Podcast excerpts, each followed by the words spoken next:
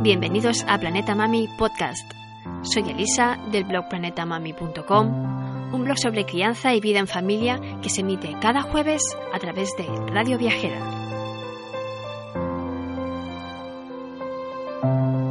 Sí, estás en el sitio correcto. Esto es un canal de podcast de viajes y por eso estoy aquí, para contarte cómo disfrutar del viaje más infinito.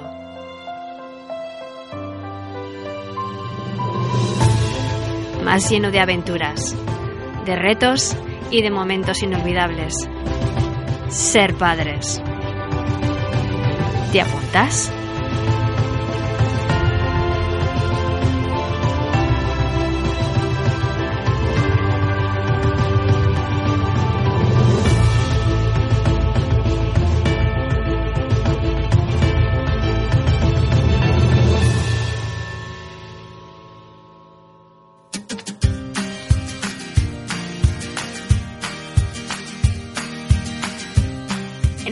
Episodio de la temporada y con motivo del reciente fallecimiento del científico Stephen Hawking, vamos a hablar sobre ciencia, estudios, matemáticas y a reflexionar sobre cómo no hace falta ser superdotados para ser científicos, sino ponerle ganas, tener curiosidad y perseverar por alcanzar los sueños.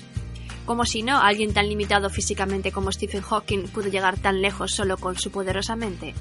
Todo esto en nuestra sección El Post de la Semana.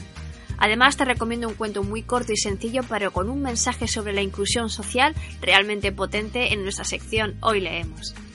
Y para terminar, rematamos nuestro monográfico sobre la ciudad de Valencia con una guía rápida de todo lo que tienes que visitar cuando vengas a descubrir esta preciosa ciudad del Mediterráneo. Por supuesto, de la mano de nuestro amigo Javier Mozas, que aparte de ser un erudito sobre las fallas de Valencia, también fue guía turístico de la ciudad y te va a recomendar más de un lugar de interés que quizás no conocías de Valencia, con la sección ¿A dónde vamos, mamá? ¡Empezamos!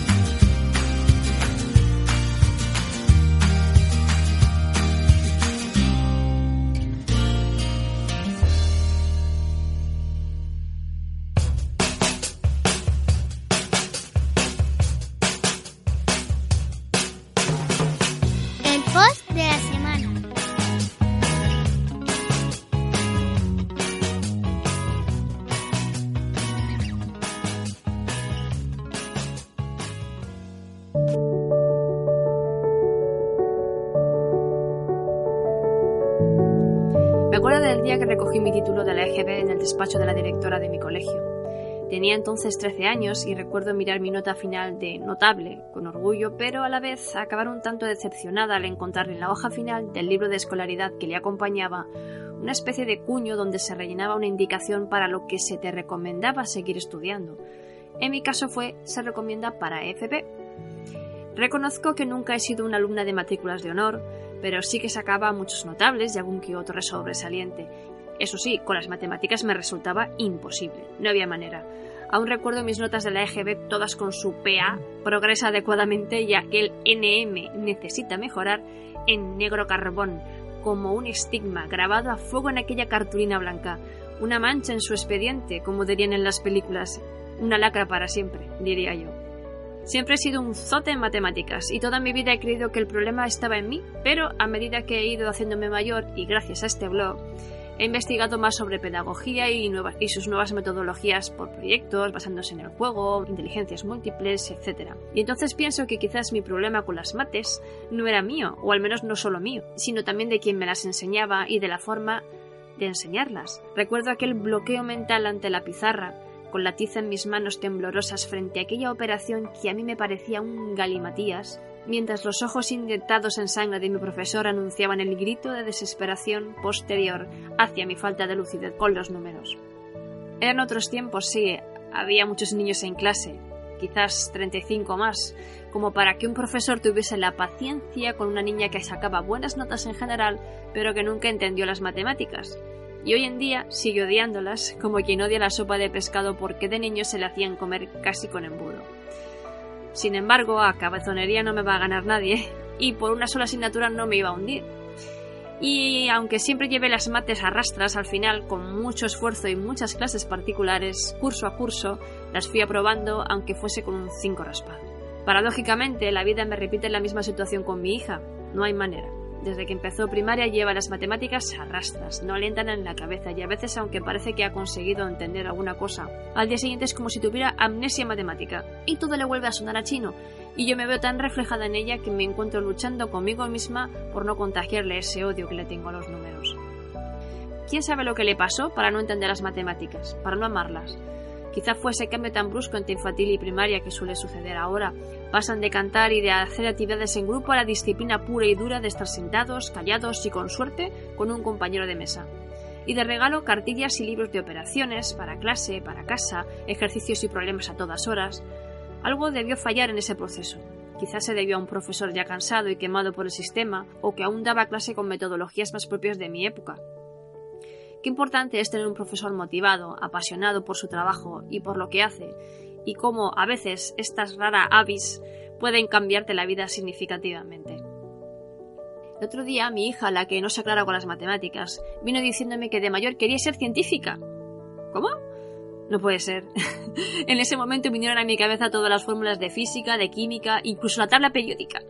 En fin, muchos números.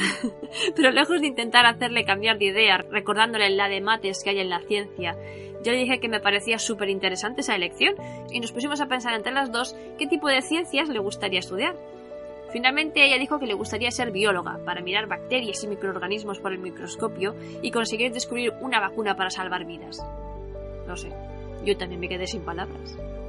Todo esto vino porque en aquel mes habían estado en clase trabajando en la asignatura de naturales en un proyecto sobre los reinos de los seres vivos y a su grupo le tocó el de las bacterias. Nada de ponerse a empollar el libro como en mi época, no. Recopilar información por grupos de internet o de donde sea, trabajo de campo bajando al río para tomar muestras de agua y mirarles por el microscopio, y finalmente la exposición de los trabajos en clase. Y claro, ella vino fascinada con la idea de dedicar su vida a la ciencia. Quizás mañana me diga que quiere ser peluquera, pero ¿quién soy yo para ponerle trabas a esa incipiente pasión? ¿No será mejor alentarle y hacerle ver que con trabajo y esfuerzo todo es posible y hacer sentir que ella es muy capaz si se lo propone en serio? Ya os hablé en otro, en un post, sobre la importancia del efecto Pygmalion y la motivación en los estudios, fomentándolo tanto desde la figura del profesor como desde casa. Últimamente se intenta fomentar mucho el tema de la ciencia con los niños, pero principalmente mm, hay que poner el foco en la ciencia y las niñas, porque parece ser que no son compatibles porque no estamos hechas para hacer descubrimientos, sino para cuidar de la sociedad, el eterno estereotipo de la mujer, ya se sabe. ¿Dónde quedan entonces Marie Curie, Rosalind Franklin o Mariana Weissman? De hecho, existe un, estudio donde en clases de niños de 5 años había que copiar de memoria un dibujo geométrico. A la mitad de la clase se le dijo que era un ejercicio de dibujo y a la otra mitad que era un ejercicio de geometría. En el primer caso, las niñas lo hicieron súper bien, igual que los niños. Sin embargo, en el segundo caso lo hicieron peor que los niños porque a edades tan tempranas el estereotipo de que las niñas son menos listas y se tienen que dedicar a tareas menos importantes ya está tan imbuido en sus tiernas mentes que se autocensuran sus propias capacidades y el yo no puedo o esto no es para chicas va por delante. De nuevo, qué importante es el efecto Pygmalion.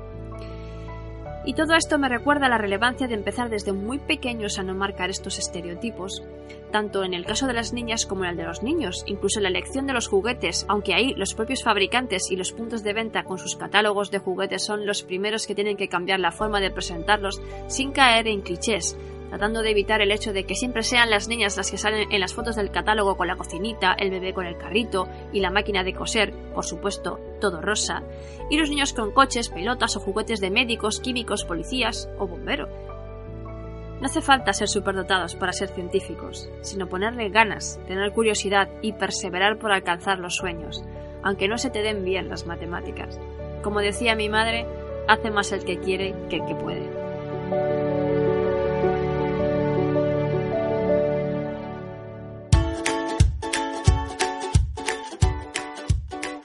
Leemos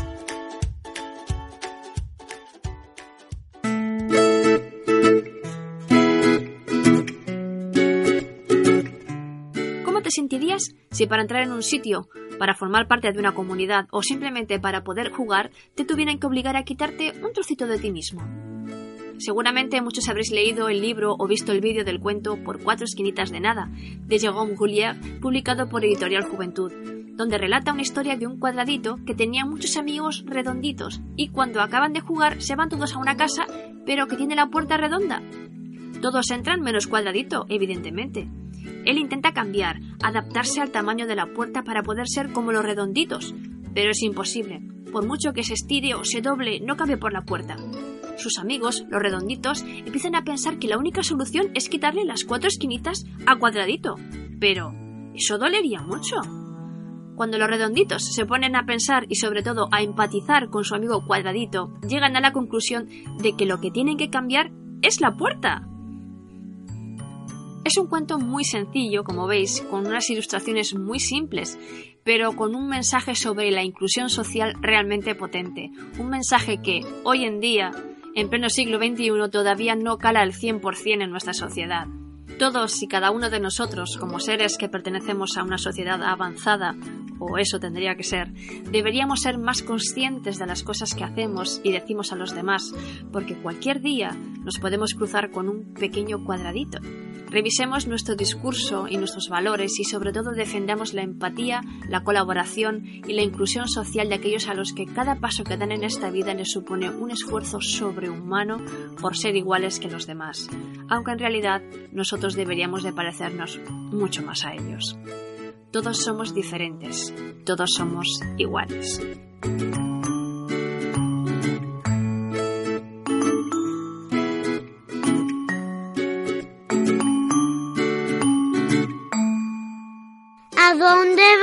Mamá?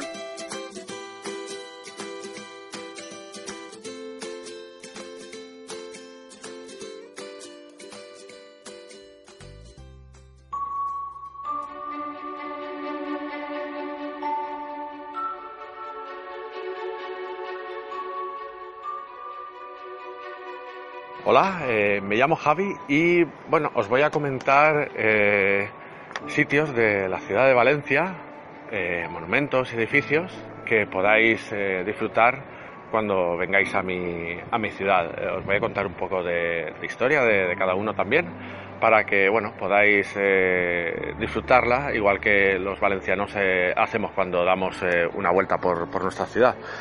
Eh, para empezar, bueno, eh, yo sugeriría eh, situaros en lo que es la, plaza de la, la, Plaza de la Virgen, que es el centro histórico de la antigua Valencia romana, de, que tiene más de 2.000 años, y detrás de esta histórica plaza se sitúa la Plaza de la Almoina, que es la que se accede al centro arqueológico de la Almoina. ¿Qué es el Centro Arqueológico de la Almoina? Bueno, pues es un espacio subterráneo en el que se conservan lo que son las, la, las ruinas arqueológicas de, de, época, sobre todo romana, de la ciudad de Valencia. ¿Qué podemos ver ahí? Bueno, pues eh, existe un, existen unas termas eh, con todas su, sus salas, la sala de agua caliente, agua templada, agua fría, los vestuarios, su, sus baños.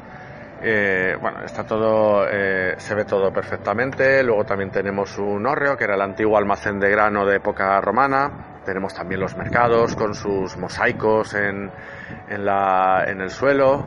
Eh, tenemos también restos del antiguo ayuntamiento y, por supuesto, eh, también del, templo principal al dios romano que se veneraba en la ciudad de, Valencia. Luego también eh, en este centro arqueológico se conservan restos visigodos, como pueda ser parte de la, de la antigua iglesia principal de la catedral y algún resto también de época árabe, cómo no a través de este centro, bueno, pues se puede hacer uno una idea de cómo vivían los valencianos de hace, desde hace más de, de 2000 años. Muy cerca de ahí del centro arqueológico eh, se conserva el, Almudín, que es el, antiguo almacén de, de, grano de época medieval que se construye y bueno, hoy en día es eh, un centro, una sala de exposiciones que bueno, se puede visitar, aparte de la exposición, el propio edificio en el que se conservan pues eh, diferentes eh, grabados y escritos eh, referentes a la entrada y salida del, del grano, de trigo sobre todo. que está, bueno, es muy, es muy curioso el, el edificio. Eh, obviamente cerca de ahí eh, ya tenemos eh, de época ya medieval la Catedral de Valencia que empieza a construirse en el siglo XIII, nada más conquistarse la ciudad por el rey Jaime I Y bueno, pues en la catedral podemos destacar varios elementos. El primero de todos y más visible es la torre del Micalet, la torre del Miguelete, porque, bueno, dice la tradición que se, se instaló, se acabó cuando se instaló la campana del día de San Miguel. Eh, luego también que antiguamente esta torre era el edificio más era el punto más alto de la ciudad de Valencia. Luego también tenemos eh, la sala del Santo Cáliz que como su nombre indica, bueno, pues conserva según la tradición el Santo Cáliz de la última cena eh, que tuvo Jesucristo en sus manos y que según la tradición vino a parar aquí a, Valencia y en concreto a nuestra catedral. Y luego también restos eh, de lo que de un brazo de San Vicente Mártir, que es uno de los patrones del reino de Valencia. Eh, al lado de, este, de la catedral eh, se conserva la, Basílica de los Desamparados, que actúa como una especie de capilla, pero exenta de la propia catedral, para venerar a la Virgen de los Desamparados, que es otra de nuestras patronas de, Valencia. Eh, el edificio en sí es un, un rectángulo y tiene pinturas al fresco en en lo que es la, cúpula, que son impresionantes, del pintor Palomino, muy conocido en la, en la época, en el siglo XVIII, y luego también el altar y las puertas de, bronce.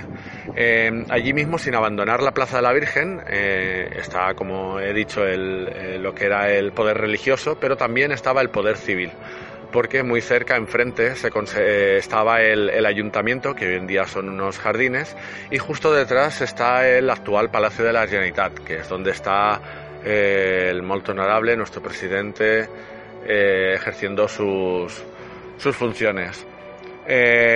si continuamos por la calle Caballeros, que es la calle lateral del Palacio de la Generalitat, lo, que podrá, lo que podrá observar el visitante son diferentes palacios de los nobles, de los caballeros que en la época decidieron construir sus calles, sus palacios en esta, calle principal, porque esta calle, la calle Caballeros, eh, que es una de las cosas que también se pueden ver en, el citado Centro Arqueológico de la Almoina que he comentado antes, es que era la, calle principal de entrada y de salida, una de las dos principales de la ciudad eh, Valencia, de la ciudad romana. Em, girando por la Plaza del Tosal, pues bueno, vamos a parar a lo que sería la Plaza del Mercado, otro punto neurálgico de nuestra ciudad en el que, bueno, eh, pues como su nombre indica, y en la actualidad se conserva así construido el mercado central que desde el año 1928 en que se inauguró es, eh, era el edificio eh, de mercado, uno de los edificios más grandes de, toda Europa. Y hoy en día bueno pues podemos admirar su magnificencia desde diferentes puntos eh, y la veleta curiosa que llama la atención siempre a los, a los niños en forma de, gallo, como no. y enfrente del propio mercado central tenemos lo que es la, la lonja, la lonja que antiguamente servía para eh, hacer las transacciones económicas y sobre todo las relacionadas con la, con la seda, con el arte de, la seda que antiguamente hasta el siglo XVIII pues fue muy muy productivo y dio muchísima riqueza a nuestra ciudad, a la ciudad de Valencia. El salón columnario es impresionante, todo en estilo gótico, las gárgolas, todas las esculturas que van rodeando y adornando todas las puertas y las, y las ventanas de, la lonja son impresionantes en, estilo gótico, construidas por Pereconte a finales del siglo XV. Eh, muy cerquita de ahí, en ese espacio, y como reafirmando lo que es el nombre del barrio del mercado, se encuentra la Plaza Redonda, que bueno, a nuestros visitantes les tiene que llamar poderosamente la atención, pues obviamente como su nombre indica, por, cuál es la forma que, tiene. Un poco más adelante, eh, si en vez de seguir por la calle La Paz, por ejemplo, vamos por la calle del, Mar, por la paralela, la antigua calle del Mar, la tradicional, llegaremos eh, muy cerca a lo que es la iglesia de San Juan del Hospital. Esta iglesia eh, la quiero destacar porque es de las primeras, junto con la catedral, que se construyó cuando se conquistó la ciudad de Valencia y eh, pertenecía a la Orden de San Juan del Hospital o de Malta.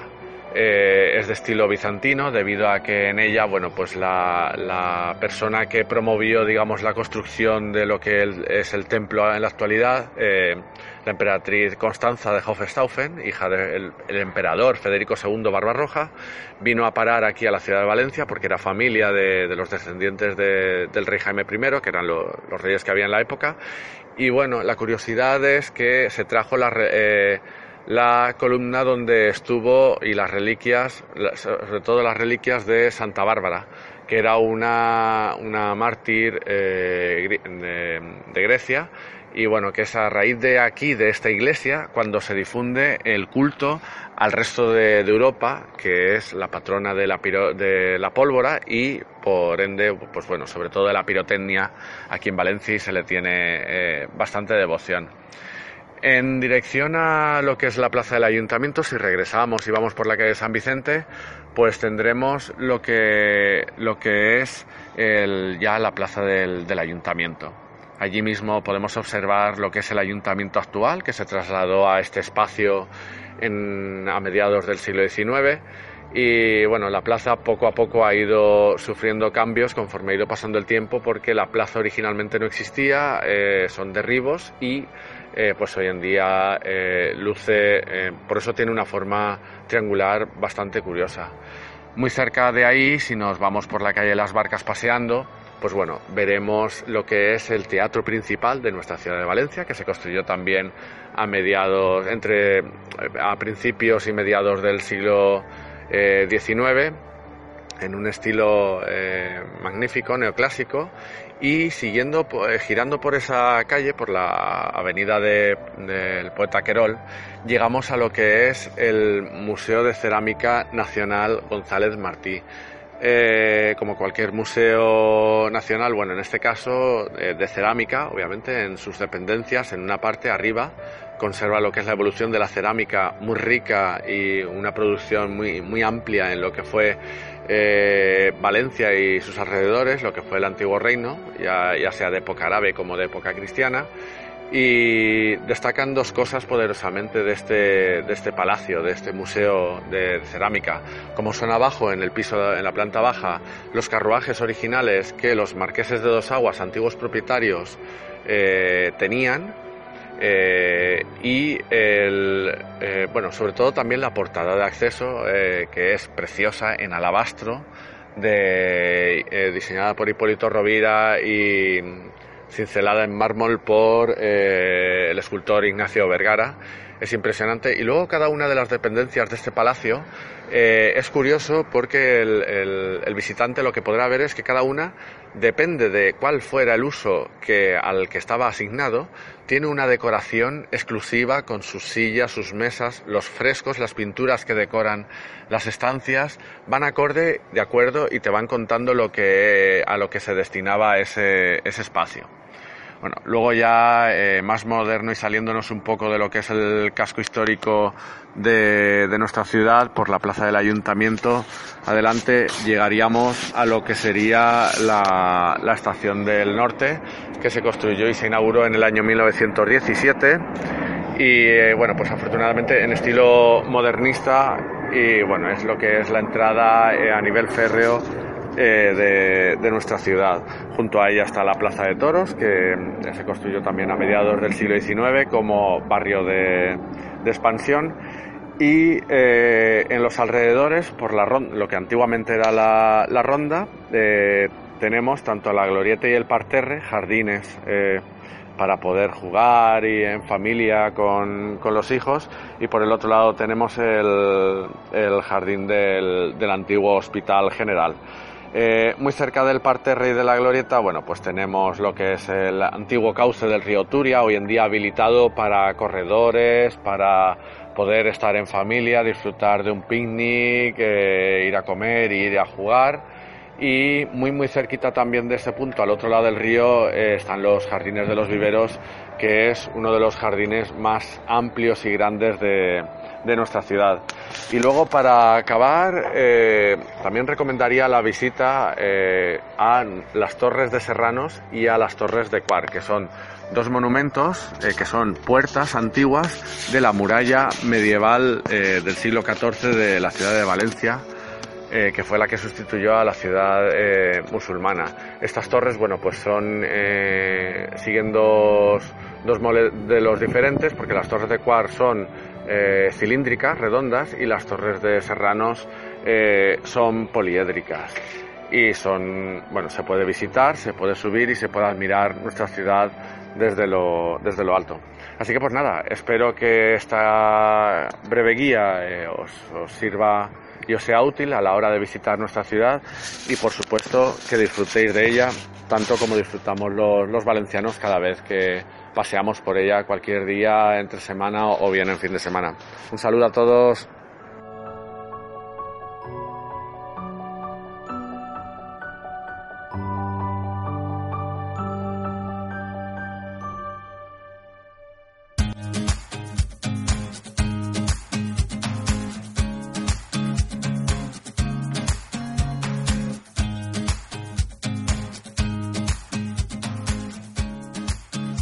Bien, pues esto ha sido todo por hoy. Espero que te haya resultado útil e interesante en nuestro viaje de esta semana.